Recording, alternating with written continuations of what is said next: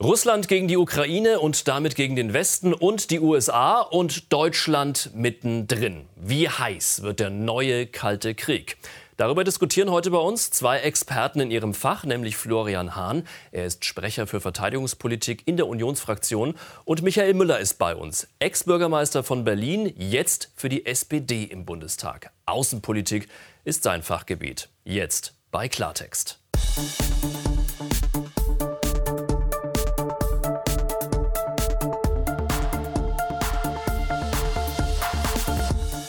Ganz herzlich willkommen. Schön, dass Sie bei uns sind bei Klartext aus Berlin. Und ich freue mich auch wieder, dass meine beiden Gäste da sind. Michael Müller. Bei seinem letzten Besuch hier bei Klartext, da war er noch regierender Bürgermeister von Berlin.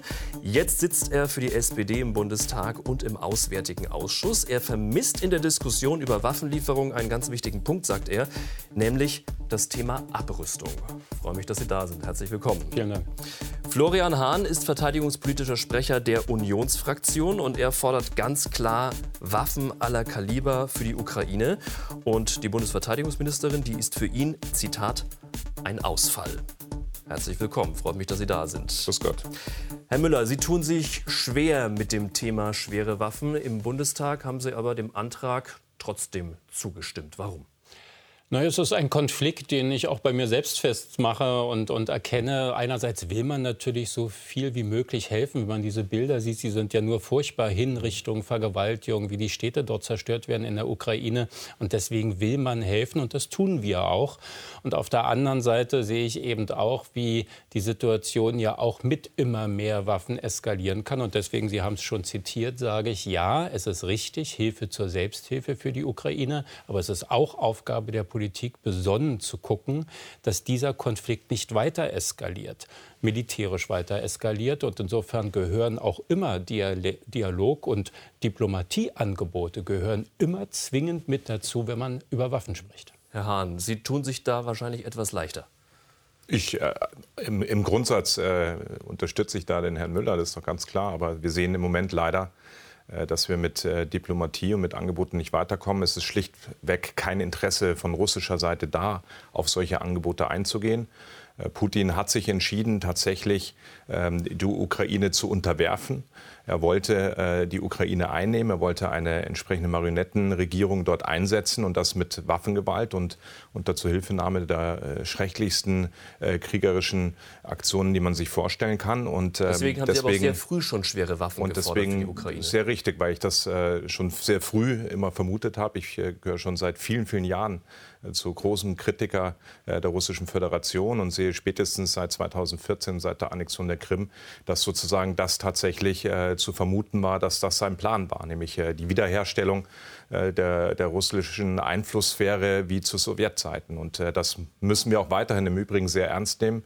Und deswegen sind wir auch alle betroffen. Es geht nicht nur um die Ukraine und die vielen Menschen, mhm. die damit dort konfrontiert sind. Mhm. Einer, der sich in den letzten Wochen, Wochen aber auch sehr, sehr schwer tut, das ist Bundeskanzler Olaf Scholz. Die einen nennen es Zögern, die anderen sagen, ja, das ist Abwarten und genaues Abwägen und Überlegen. Geholfen hat es ihm aber der gesamten Diskussion momentan nicht, denn die Beliebtheitswerte die gehen steil nach unten. Olaf Scholz, besonnener Stratege oder eher Kanzler unsichtbar? Wider Willen wird er zum Kämpfer. Er muss Deutschlands Rolle im Ukraine-Krieg festlegen und erklären. Dabei fällt er auf. Durch Unauffälligkeit. Kritik an seiner Führungsrolle kommt aus den eigenen Reihen. Und für die, die diese Rolle nicht annehmen wollen, sage ich, dann sitzen sie möglicherweise im falschen Moment am falschen Platz. Scholz versichert zwar maximale Solidarität mit der Ukraine, aber was heißt das konkret? Einladungen nach Kiew erteilt er bisher Absagen. Auch beim Thema Waffenlieferung zeigt sich Scholz zurückhaltend. Stattdessen eine denkwürdige Fernsehansprache. Wir werden keine Entscheidung treffen, die die NATO Kriegspartei werden lässt. Dabei bleibt es dass es keinen Weltkrieg mehr geben soll, erst recht keinen zwischen Nuklearmächten. Auch das ist eine Lehre des 8. Mai. Im Verteidigungsausschuss kommt es zum Eklat. Der berät den Bundestag in Verteidigungsfragen.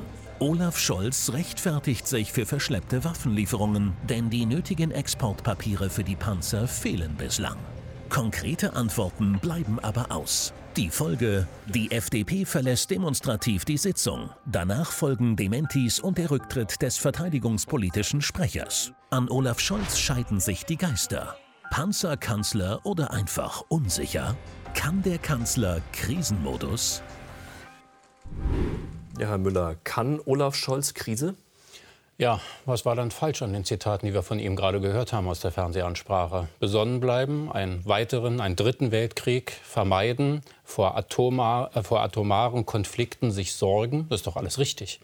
Und es wäre schlimm, wenn ein Bundeskanzler seine außenpolitischen und verteidigungspolitischen Entscheidungen davon abhängig macht, wie es in Umfragen ankommt. Hier geht es um Krieg und Frieden, es geht um Leben und Tod. Und er führt keine isolierte, keine, keine Linie, wo nur er diese Situation so weiterverfolgt, sondern in Absprache mit den USA, mit Großbritannien, mit Frankreich, mit Italien. Und das ist genau die richtige Strategie. Diese Einigkeit ist ja auch das, was Putin so zu schaffen macht, dass wir uns nicht auseinander dividieren lassen, sondern gemeinsam auf diese Aggression reagieren. Aber zwei Drittel der Deutschen stehen momentan nicht hinter dem Kanzler. Die sagen, der ist zu zögerlich. Mindestens zwei Drittel der Deutschen sagen aber auch, sie wollen keine weitere Eskalation dieses Krieges. Und das ist genau der Konflikt, den ich anfangs mhm. beschrieben habe. Wir müssen und wollen weiterhelfen, ohne Frage. Und wenn Sie überlegen, was in den letzten zehn Wochen passiert ist, vor zehn Wochen hätten wir noch nicht mal gesagt, dass wir auch nur eine einzige Waffe, eine einzige Patrone in so ein Kriegs- und Krisengebiet schicken. Wir schicken Waffen, immer mehr Waffen. Problem ist, dass in, nichts ankommt. In ne? Abstimmung, das stimmt auch das nicht. Allein in den letzten Tagen sind wieder Tausende tun, ja. von Panzerabwehrsystemen angekommen.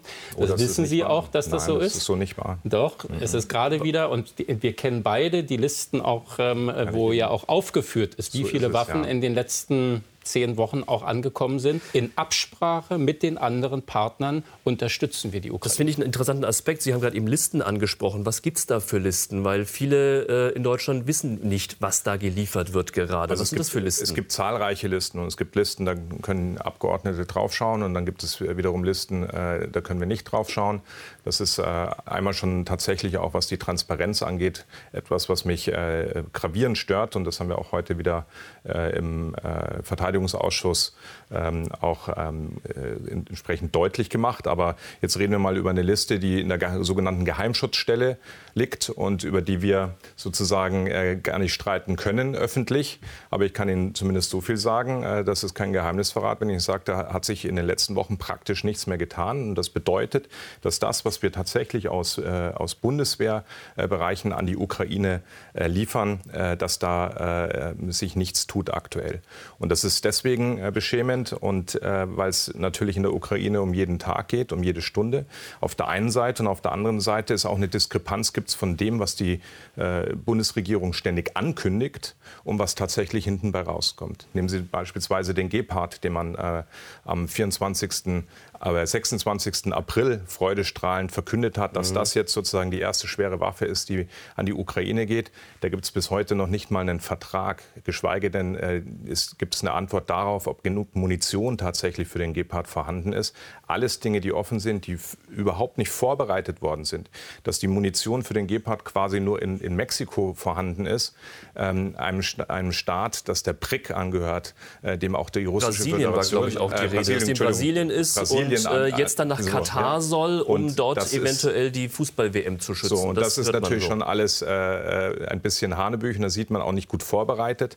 Und das erwarte ich schon, dass wenn wir schon tatsächlich was richtig ist, eine Ankündigung machen, dann muss das Hand und Fuß haben. Bis heute ist kein Gepard dort. Es gäbe andere Systeme, die viel brauchbarer werden. Ja, aber es ist ein Teil, den Sie beschreiben. Richtig ist, dass nur ein Teil aus Bundeswehrbeständen kommt, auch nur kommen kann, weil manches wir gar nicht haben zur Verfügung oder ausgemustertes Material ist, was wir erst wieder auch woanders bestellen müssen. Sie wissen aber, dass wir die Ukraine auch mit europäischen Mitteln, nicht nur mit bundesdeutschen, ähm, ertüchtigt haben, um selbst einzukaufen bei der Industrie. Es sind also in den letzten Wochen jenseits von Bundeswehrbeständen erhebliche Bestände in der Ukraine angekommen, die sie selbst einkaufen konnten bei den entsprechenden Unternehmen.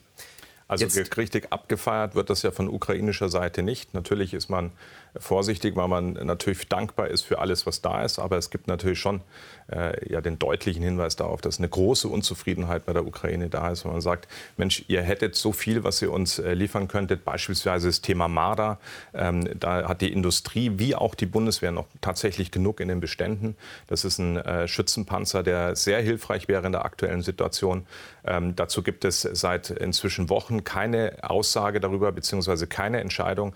Es geht so weit, dass da schon äh, hinter vorgehaltener Hand äh, die Koalitionspartner von Olaf Scholz sich Fragen stellen, warum wir zum Beispiel bei dem Thema nicht weiter. Und die Fragen haben Sie ja gestellt äh, vergangene Woche im, Bundesverteidigungsausschuss im Verteidigungsausschuss im Bundestag. Olaf Scholz, äh, Olaf Scholz kommt, der Kanzler kommt.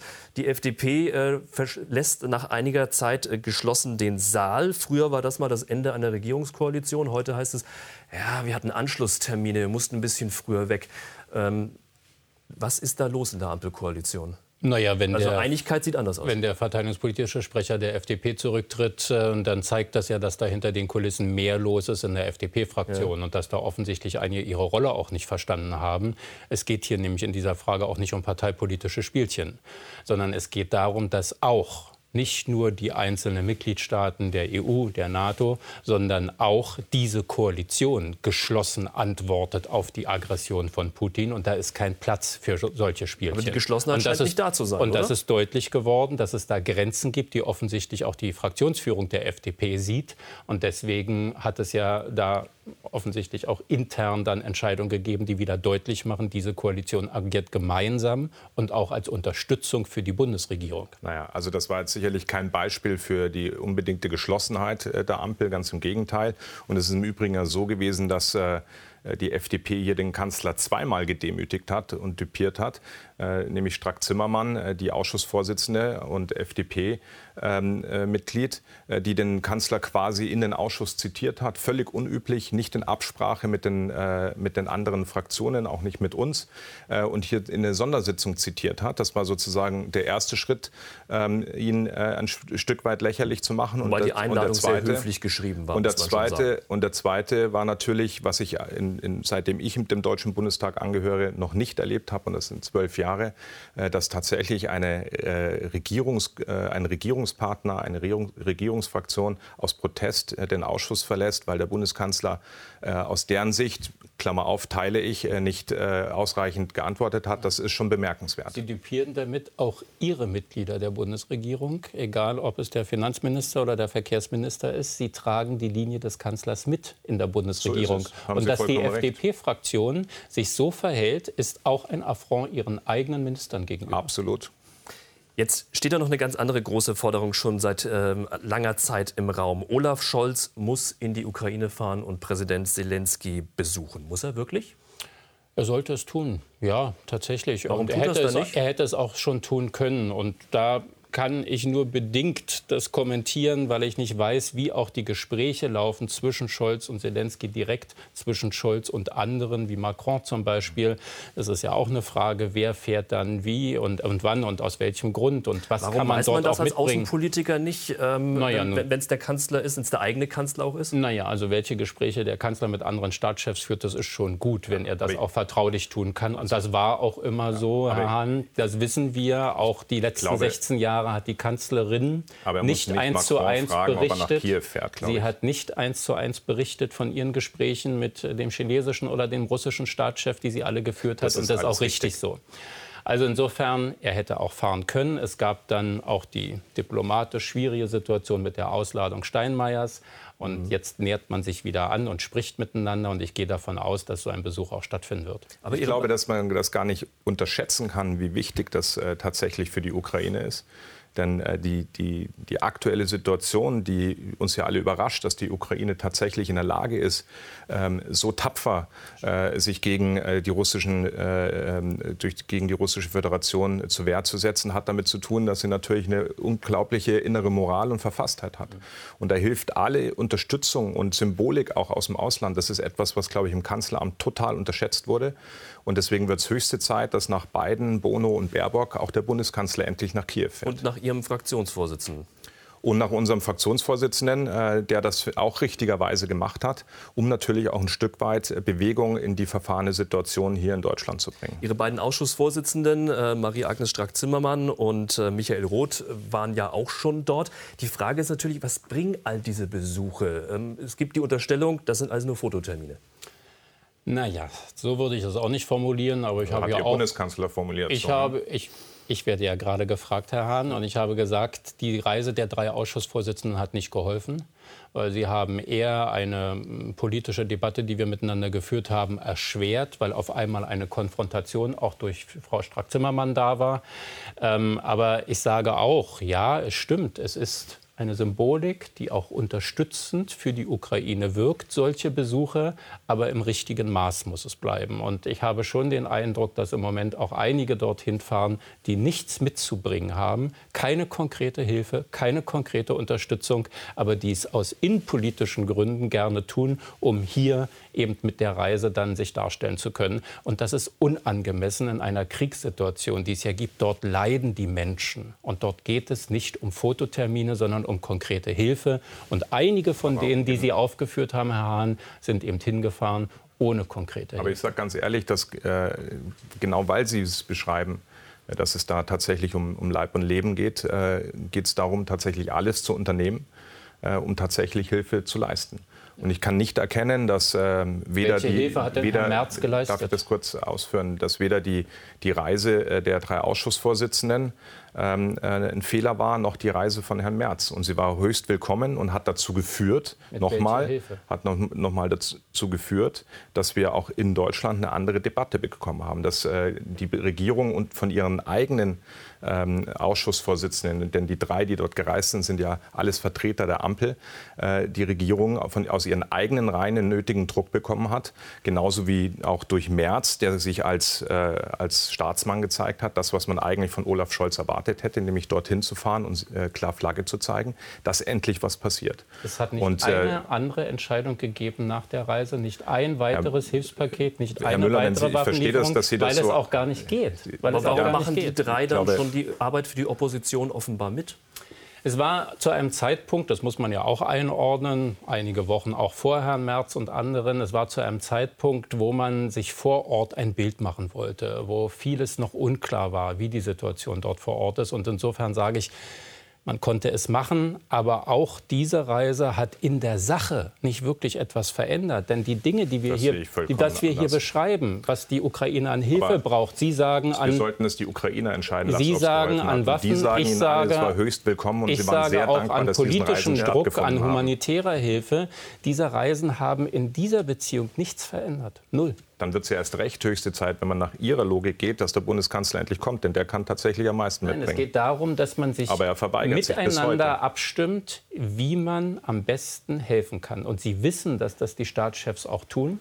Sie wissen, dass die Sanktionspakete verhandelt werden auf der europäischen Ebene. Sie wissen, dass wir humanitäre Hilfe leisten. Und es muss ein viertes Element hinzukommen, das Sie ganz am Anfang erwähnt haben, nämlich die Diplomatie. Und Herr Hahn, im Übrigen nicht nur in Bezug auf Russland. Aber sondern diplomatische Beziehungen muss es auch geben, muss Bemühungen muss es auch geben in Richtung China, in Richtung Indien. Wissen Sie, so wie Sie das kommen wir, bevor wir, bevor wir so weit äh, und jetzt abschweifen, da kommen wir später auch in Teilen noch mit dazu. Die Diskussion, äh, bevor wir schon nach China gehen, äh, die Diskussion um Waffenlieferung, die ist ja trotzdem noch lange nicht äh, vorbei. Die Ukraine fordert, Deutschland liefert erst ein bisschen, dann ein bisschen mehr, aber so richtig konsequent ist das dann eben momentan weiterhin noch nicht. Die Ukraine will Waffen und der Westen reagiert. Am meisten steuern die USA bei. 3,9 Milliarden Euro sind zugesagt. Es folgen Polen, danach Deutschland auf Platz 3 mit 1,3 Milliarden Euro. Panzerfäuste, Maschinengewehre, Munition, Minen, Handgranaten und Flugabwehrraketen kommen schon jetzt aus Deutschland. Doch beim schweren Gerät stockt es. Beim Schützenpanzer Marder fehlt bislang die Exportgenehmigung. Und beim Gepard mangelt es an der Munition. Es hagelt entsprechende Kritik. Was will man noch mehr Zeit verlieren? Das kostet noch mehr Menschenleben. Man muss den Ukrainern in ihrem Existenzkampf die Unterstützung geben, die sie brauchen. Panzer gibt's bislang nur aus Polen und Tschechien. Die USA und Kanada steuern unter anderem Helikopter, Haubitzen und Kampfdrohnen bei. Will Deutschland nicht besser oder kann Deutschland nicht besser? Woran hakt es? Ja, Herr Hahn, können wir nicht oder wollen wir nicht? Also Deutschland kann auf jeden Fall besser. Und offensichtlich äh, will die Bundesregierung äh, nicht besser. Und äh, das ist äh, eine Kritik, äh, die wir schon seit inzwischen vielen Wochen haben, dass hier immer zu zögerlich, immer sind wir die Letzten, die dann sagen, okay, dann machen wir auch was. Nehmen Sie das Beispiel äh, Panzerhaubitze. Das ist eines der tatsächlich besten Waffensysteme, die in, inzwischen an die Ukraine geliefert werden.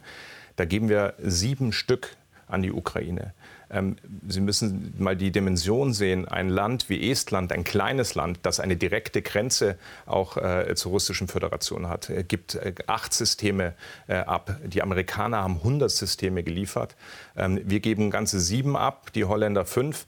Und, ähm, geben, und das ist tatsächlich, wir haben damit das eines der modernsten Systeme, das tatsächlich einen Unterschied machen könnte. Wir könnten auch hier mehr, mehr tun und tatsächlich äh, mit dazu beitragen, einen Unterschied zu machen. Und deswegen äh, ist das ein Beispiel von vielen, wo wir sagen, das geht alles nicht schnell genug, ist zu zögerlich und wir haben eben nicht die Zeit. Der Krieg ist ja, der findet im Moment, wo wir hier diskutieren, findet der Krieg statt, sterben Menschen und äh, können wir der Ukraine helfen. Und deswegen wünsche ich mir, dass man hier wirklich nicht 9 to 7 äh, im BMVG arbeitet, sondern wirklich Tag und Nacht und die Dinge endlich voranbringt.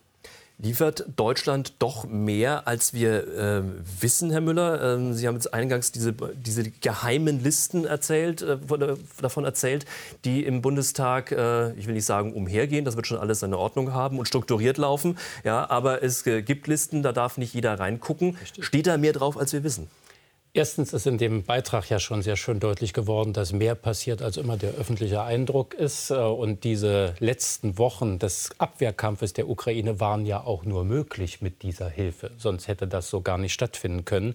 Und das ist richtig, dass es natürlich auch Hilfe gibt die man nicht jeden Tag breit öffentlich kommunizieren sollte, weil es natürlich auch der anderen Seite ja deutlich macht, wie die Ukraine sich besser aufstellt und reagieren kann. Auch das gehört dazu, auch mal das ein oder andere zu tun und nicht eitel immer dann zu sagen, man weiß noch etwas und man kommuniziert Aber die Menschen im Land wollen es ja auch wissen. Es betrifft ja die Deutschen. Ja, aber ich sage ja, wir sehen an diesem Kampf der Ukraine, wie gut und wie viel sie unterstützt werden. Sonst wäre das so gar nicht möglich gewesen. Aber lassen Sie mich bitte eine Sache noch hinzufügen, weil ich auch in dieser Diskussion wieder staune darüber, wie darüber diskutiert wird, wie offensichtlich alles davon abhängt, wie viel weitere schwere Waffen, immer schwerere Waffen geliefert werden. Wir müssen doch mal auch darüber reden, dass einerseits eben diese Unterstützung erfolgen muss, aber es muss eingebettet sein in andere politische Maßnahmen.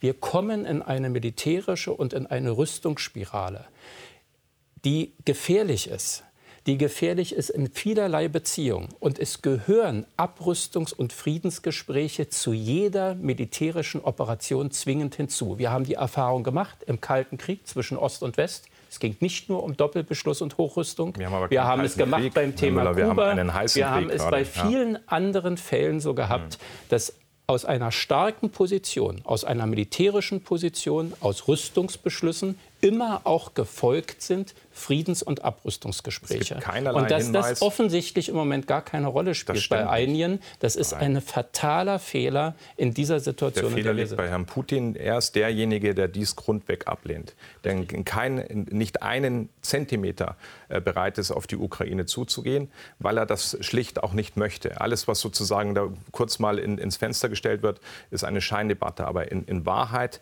möchte er das nicht. Mhm. Selbstverständlich müssen alle Kanäle offen sein, sobald sogar ein Signal kommt äh, von Putin, der sagt, äh, okay, ich habe mich äh, verrannt, ich komme hier nicht weiter, äh, wie kommen wir zu einer Lösung? Aber eins ist auch klar, und das hat der Bundeskanzler im Übrigen, das war richtig, dass er das am, äh, am vergangenen Freitag im Ausschuss gesagt hat, ist eins ist auch völlig klar. Es wird keine Lösung geben, die nicht die Integrität äh, der Ukraine wiederherstellt. Das ist das Ziel, das Gemeinsame, das wortwörtlich äh, Olaf Scholz. Das ist das Ziel der westlichen Gemeinschaft und der Ukraine. Das muss gewährleistet sein. auf dem Weg dorthin. Selbstverständlich muss es irgendwann, äh, muss dieser Krieg irgendwann aufhören, muss es zu Verhandlungen kommen. Aber wie muss, kann das gelingen, indem man immer wieder weiter Waffen auch, äh, liefert? dieser beiden Länder in unmittelbarer Nachbarschaft. Aber wie kann das gelingen, wenn man weiterhin Waffen liefert? Also Wenn man kann doch nicht sagen, Waffen wir liefern- liefern euch, wir, wir liefern äh, der Ukraine Waffen, hier habt ihr Waffen, ähm, aber vertragt euch jetzt. Putin funktioniert ja nicht. Pu- Doch, doch, weil Putin einsehen muss, dass er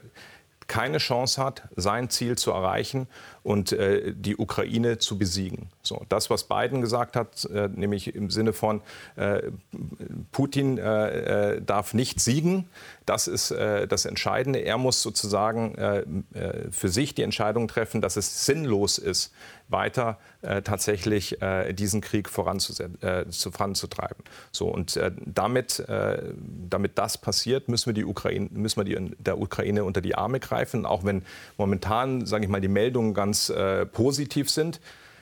Die Ukraine ist das Land, das äh, die, die größeren Probleme hat, Materialfähigkeiten tatsächlich äh, durchhaltefähig vorzuhalten, um sich äh, diesem Angriff zu erwehren. Und deswegen braucht es uns. Herr Müller, Sie haben gerade eben einen Kalten Krieg erwähnt, äh, den wir hatten ähm, äh, in den, ja, seit 1947 eigentlich bis Ende der 80er Jahre, Anfang der 90er Jahre. Sie sagen, es ist ein heißer Krieg, aber damit ist natürlich auch gemeint dieser Kalte Krieg, den wir jetzt auch schon haben, dieses Westrüsten, was hier entsteht äh, zwischen ähm, dem Osten und dem Westen. Man redet ja wieder von Osten und vom Westen. Ähm, Sehen Sie das, äh, sehen Sie diese Gefahr, dass das wieder kommen wird, so wie wir es äh, schon einmal hatten? So wie wir es hatten, so sehe ich es nicht. Ich glaube, das ist nicht ganz vergleichbar, weil es waren tatsächlich zwei Blöcke, die sich gegenüberstanden. Das hat sich verändert weltpolitisch. Wir haben inzwischen eine Vielzahl von Akteuren, auch eine Vielzahl von Atommächten. Ähm, wir haben gesehen bei der Abstimmung in der UN, dass es große, große Partner, weltweit agierende Partner gibt, die sich sagen wir mal vorsichtig zurückhaltend verhalten, die entweder sogar äh, sich geweigert haben, gegen Putin zu stimmen oder sich enthalten haben. China und das, zum Beispiel. Und das, ja, auch in Indien. Frage Südafrika, Indien vor allen Größte Dingen. Demokratie der Welt. Genau, und das sind. Dinge, die man im Blick haben muss. Also so einfach zu sagen, da gibt es Ost-West, da gibt es Rechts-Links, Aber da darauf gibt es den fokussiert Kalten sich's ja Krieg. So ist es nicht mehr. Nein, es gibt eine Vielzahl von, die auch eigene Interessen haben, Akteure mit eigener Interessen und Atommächte, auf die man jetzt auch reagieren muss. Aber richtig ist, dass das, was wir in den 80er Jahren geschafft haben, auf beide Wege, durch Militär und Diplomatie, rauszukommen aus einer Rüstungsspirale, Abrüstungs- und Friedensgespräche zu führen, dass das in Gefahr ist, dass wir auf einmal wieder von vorne beginnen und darüber reden, wie immer mehr Waffen zu einer Beruhigung beitragen sollen. Und ich glaube, das werden sie alleine nicht. Dazu braucht es mehr, was im Moment aus meiner Sicht nicht hinreichend berücksichtigt wird. Das Problem ist, wenn Sie sozusagen auf der, auf der Gegnerseite jemanden haben, der dazu entschlossen ist, mit Waffengewalt tatsächlich seine Interessen durchzusetzen äh, und hier rücksichtslos ist, und das erleben wir gerade, dann haben wir ein Problem mit, mit Diplomatie, mit Abrüstung, auch mit wirtschaftlicher Zusammenarbeit. Das ist ja das, was wir viele, viele Jahre mit, äh, mit der Russischen Föderation versucht haben. Die Russen so an uns zu binden, dass wir sagen, dieser Konflikt, äh, äh, der gehört eigentlich ja auf den Müllhaufen der Geschichte tatsächlich. Putin hat sich anders äh, entschlossen und gegen so eine Einstellung hilft tatsächlich nur eine Resilienz, das heißt eine Widerstandsfähigkeit. Und dazu gehört eben auch die äh, Fähigkeit, sich zu verteidigen. Und das ist der Grund, warum natürlich die Länder, ähm, nicht nur wir hoffentlich jetzt auch äh, erkennen, dass das 2-Prozent-Ziel der NATO wichtig ist, sondern äh, dass Länder, die das bereits ähm, einhalten, wie zum Beispiel im Baltikum, äh, sagen, wir müssen, werden noch mehr tun, weil wir unmittelbar an der Grenze betroffen sind, weil wir davon ausgehen, dass wenn Putin Erfolg haben sollte in der Ukraine, und nochmal, das ist immer noch im Bereich des Möglichen, äh, dass äh, diese Länder ähm, aus meiner Sicht zu Recht die Angst haben, äh, dass, äh, dass Putin nach einer Regenerationsphase dann dort weitermacht. Und jetzt äh, reagiert ja auch die NATO entsprechend. Ähm, die wird nämlich noch größer, wie es aussieht, denn jetzt kommt die NATO-Norderweiterung möglicherweise. Finnland und Schweden. Sie wollen der NATO beitreten. Meiner Meinung nach ist die NATO-Mitgliedschaft ein Akt des Friedens. Es geht darum, dass der Krieg nie wieder nach Finnland zurückkehrt.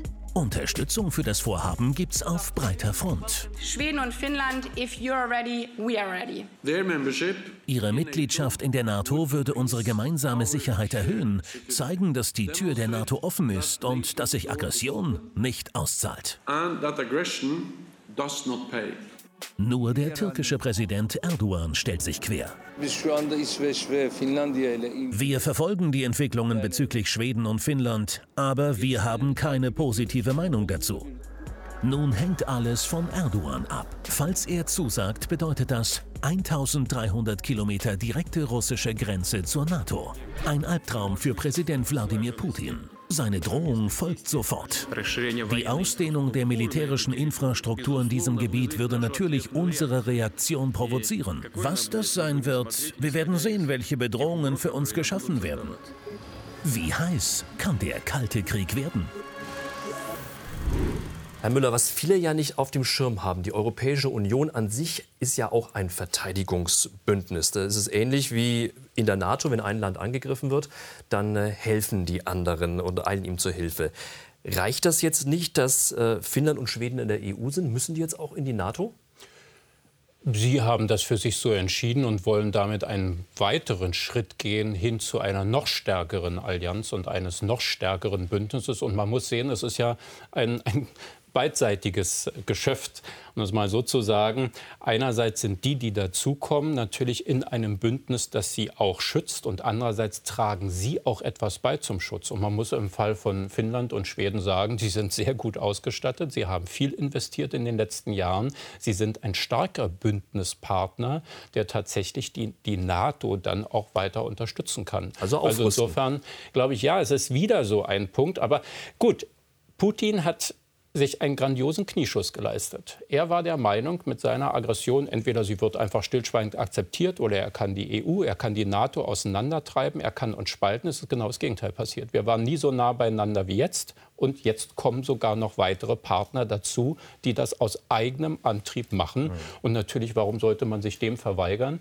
Es ist gut für die EU, es ist gut für die NATO zwei überzeugte Neutralisten, wenn man so will, Schweden seit über 200 Jahren, mhm. Ähm, die sich eben äh, entschlossen haben und sich, äh, und das will ich nur mal sagen, weil das ja oft in Deutschland oder in Mitteleuropa in der Wahrnehmung vielleicht nicht so da ist. Die Länder, die sehr nah an der Russischen Föderation dran sind, fühlen sich aktuell massiv bedroht. Und äh, dass äh, die beiden Länder, und zwar in einer so großen Mehrheit, also das ist, ist ja nicht nur eine knappe Regierungsmehrheit, die das äh, möchte, sondern äh, eine große Einigkeit, sagen, äh, wir wollen jetzt NATO-Mitglied werden, ist äh, sehr, sehr bezeichnend für die aktuelle Situation. Und ähm, da kommen im Übrigen ist auch hier kein Wettrüsten. Die finnische Armee und die schwedische Armee ist hervorragend ausgerüstet. Aber man sieht eben mit Beispiel Ukraine, äh, sind sich alle einig, vermutlich wäre die Ukraine nicht äh, Opfer der Russischen Föderation äh, geworden, wenn die Ukraine Mitglied der NATO gewesen wäre. Ähm, die Türkei sträubt sich ja dagegen. Es müssen ja alle 30 NATO, derzeit 30 NATO-Staaten zustimmen. Die Türkei ist der einzige Staat, der sagt, nee, äh, wollen wir momentan erst einmal nicht, aus verschiedensten Gründen. Ähm, wie kriegt man die Türkei auf Linie, Herr Müller? Naja, ich glaube, da gibt es auch wieder innenpolitische Gründe. Auch Herr Erdogan ist ja davor, seine nächste Wahl zu, vorzubereiten und äh, hat einige Probleme. Ich glaube, es geht wieder darum, der Öffentlichkeit deutlich zu machen, welch starker ähm, Führer seines Landes er nun ist. Und ähm, ich würde das jetzt nicht überbewerten. Der NATO-Generalsekretär hat ja schon gesagt, man wird in die Gespräche eintreten und es wird auch Verständigung geben können. Und darauf setze ich auch, dass es kein wirklich dauerhaftes Veto ist, sondern sagen wir mal im Moment der Auftritt. Ich glaube, der äh, luxemburgische Außenminister hat sehr gut formuliert, der gesagt hat, hier geht es um mehr. Wir sind hier nicht auf einem Bazar, wo so etwas verhandelt werden kann. Hier sind äh, wichtige Interessen aller Mitgliedstaaten zu berücksichtigen und dem wird sich die Türkei mit Sicherheit auch nicht dauerhaft entziehen. Wie sehen Sie das, Herr Hahn? Naja, die Türkei, das muss man schon verstehen, ist da äh, in, äh, sozusagen in großen Abhängigkeiten äh, zur Russischen Föderation und zum Westen gleichermaßen, also in einer wirklich tatsächlich großen Zwickmühle und mal völlig unabhängig äh, zum ge gewöhnlichen Gebaren von, von Herrn Erdogan. Da gebe ich Herrn Müller äh, vollkommen recht. Das war schon aus seiner Persönlichkeit heraus äh, zu erwarten. Muss man aber tatsächlich die schwierige Situation äh, für äh, die Türkei äh, beachten. War schon immer sozusagen historisch, einfach geopolitisch bedingt eine schwierige Situation zwischen Russland und dem Westen. Und deswegen ähm, bin ich aber trotzdem ähm, auch davon überzeugt, dass sich das ausräumen lässt und dass wir Finnland und Schweden bald in der NATO begrüßen können. Jetzt äh, haben wir den Krieg zwischen Russland und der Ukraine. Damit ging es ja ähm, mal los. Es ist ja eigentlich noch viel, viel mehr inzwischen. Die NATO und die EU, die liefern Waffen.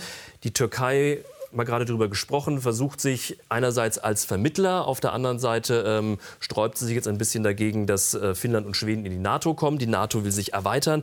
Äh, Finnland hat Angst, Schweden hat Angst das ist ja inzwischen, ein, ein, man hat das Gefühl, das ist ja ein Pulverfass, was da gerade äh, in ganz Europa passiert. Ähm das ist eine Zeitenwende, wie es der äh, Bundeskanzler sehr richtig äh, tatsächlich gesagt hat. Aber wie gefährlich, wie, wie gefährlich ist das? Wie gefährlich ist das? Was kann da noch passieren? Ja, es ist gefährlich. Das versuche ich ja immer wieder deutlich zu machen, ohne dass ich sage, man darf der Ukraine nicht helfen, aber man muss im Blick behalten, in welcher Situation wir sind. Und es geht weit über Europa hinaus. Alles, was Sie beide eben beschrieben haben, ist richtig für Europa. Aber es strahlt aus. Wir haben im Nahen Osten viele Krisenherde, wo im Übrigen Russland auch eine Rolle spielt. Es gibt praktisch keinen außenpolitischen Berater, der nicht darauf aufmerksam macht, was auch noch auf der asiatischen Seite passieren kann, auch im Konflikt zwischen USA und China. Und das sind alles Auswirkungen, wo man nicht mehr sagen kann, ist ja weit weg, sondern es sind alles Themen, die konkrete konkrete Auswirkungen auch bei uns haben. Wir sehen es hin bis zum Thema Nahrungsmittel. Wer hätte daran gedacht, bei dem Krieg Russland-Ukraine, wie viele Länder jetzt darunter leiden? Nicht wir. Im Jemen gibt es eine Hungerkatastrophe, im Libanon, im Iran, in Irak, in Ägypten.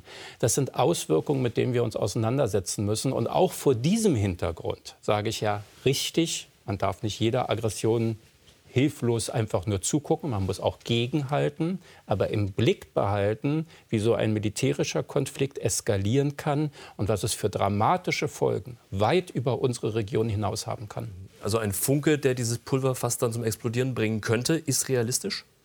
Ich glaube, wir brauchen jetzt nicht äh, die, die, totale Katastrophe äh, sozusagen an die Wand malen, aber selbstverständlich, wir sind in einer in einer sehr, sehr schwierigen Situation. Und ähm, das hat natürlich Folgen, die weit ausstrahlen. Äh, wenn wir Afrika anschauen, wir werden diese Woche noch im Deutschen Bundestag äh, zwei Bundeswehrmandate ja. vermutlich verlängern, den Einsatz deutscher Soldaten in der Sahelzone, Stichwort Mali.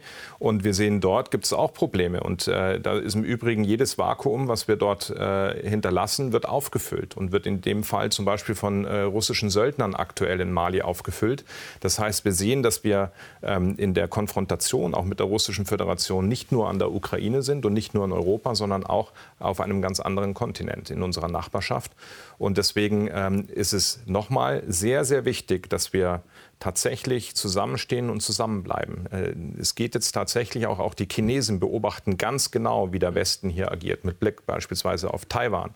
Ähm, bleibt der Westen zusammen, hält dieses Wertebündnis, dieses aus meiner Sicht richtige Wertebündnis, äh, das sich darauf verständigt hat, dass Demokratie, Freiheit und Rechtsstaatlichkeit im Mittelpunkt steht, hält das tatsächlich äh, zusammen und darauf kommt es auch an. Und wenn wir das nicht tun oder wenn wir hier zu sehr zögern, dann werden das andere ausnützen weil sie es genau beobachten und darauf warten. Diesem Wertebündnis der Europäischen Union in dem Fall möchte jetzt die Ukraine auch ganz schnell beitreten. Ähm, gibt schon den Antrag. Kommissionspräsidentin Ursula von der Leyen hat den ja sogar selbst in Kiew vorbeigebracht, äh, die entsprechenden Formulare. Wie schnell kann das jetzt gehen und warum vor allem auch diese Eile? Ja, es ist natürlich auch eine Unterstützung für die Ukraine. Es ist ja nicht nur ein Akt der Solidarität, sondern es würde natürlich in vielfältiger Form noch mal helfen, Teil dieses Bündnisses zu sein, dieser Partnerschaft zu sein.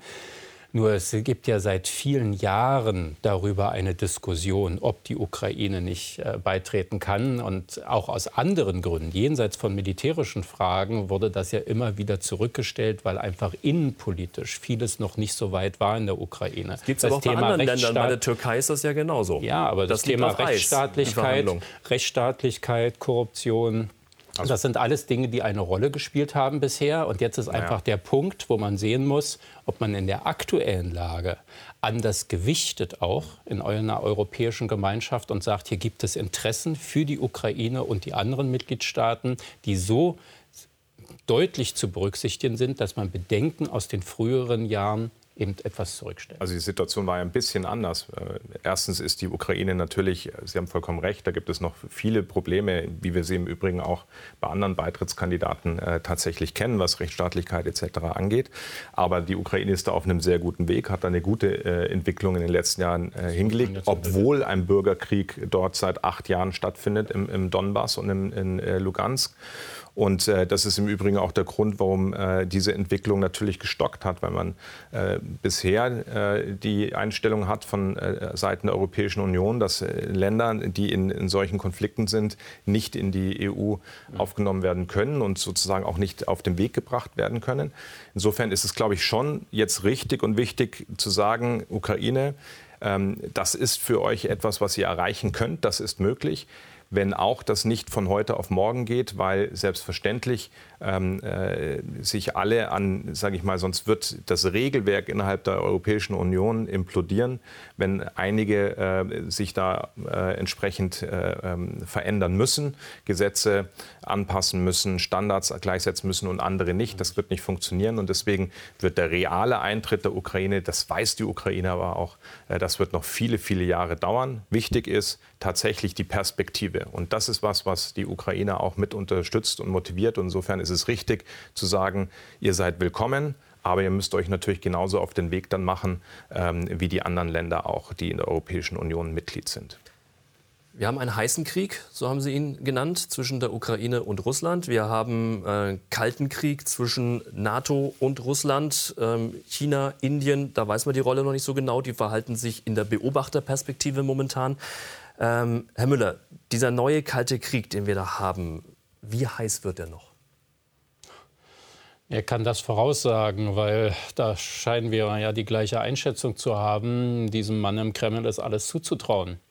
Und leider einigen anderen auch. Und insofern kann man das schwer voraussagen. Ich hoffe sehr, dass das so viel Eindruck jetzt hinterlassen hat, diese Geschlossenheit der EU, der Partner wir haben uns nicht auseinanderdividieren lassen, dass die Sanktionen so stark greifen, dass auch damit ein Stoppschild gesetzt wird. Das bringt ihn ja auch innenpolitisch unter Druck. Ich hoffe sehr, dass diese Maßnahmen entsprechende Wirkung entfalten. Aber wie lange der Konflikt noch dauert, militärisch, das kann lange gehen, gerade weil die Ukraine ja auch so stark auftritt, wie sie es tut. Ähm, das kann lange gehen. Es kann auch nach einem Waffenstillstand immer wieder ein Krisenherd sein für Eskalationen. Ich glaube, das kann im Moment Moment schwer jemand voraussagen. Herr Hahn, wie sehen Sie es? Ich glaube nicht, dass äh, Putin äh, geisteskrank ist. Ich glaube nicht, dass er verrückt ist. Ich glaube, dass er ein rationaler Player ist, äh, der keinerlei Werte kennt. Äh, das äh, ist schon klar. Um seine Interessen durchzusetzen, vor keiner Untat zurückschreckt. Aber er will Interessen durchsetzen. Und ich glaube, wenn er merkt, dass er sozusagen mit äh, seinem Plan so nicht weiterkommt, äh, dann wird er gezwungen werden und dann wird er rational äh, genug sein, um zu sagen, dann muss ich anders agieren. Und dazu müssen wir ihn tatsächlich zwingen. Und deswegen dürfen wir nicht zulassen, äh, dass die äh, Ukraine verliert, sondern müssen helfen, dass äh, Russland nicht gewinnt sagen Florian Hahn und Michael Müller. Dankeschön, dass Sie beide bei uns waren. Klartext war das für heute und wir sehen uns wieder nächsten Mittwoch, 22.15 Uhr. Freue mich, wenn Sie dann wieder mit dabei sind. Bis dahin, schönen Abend für Sie.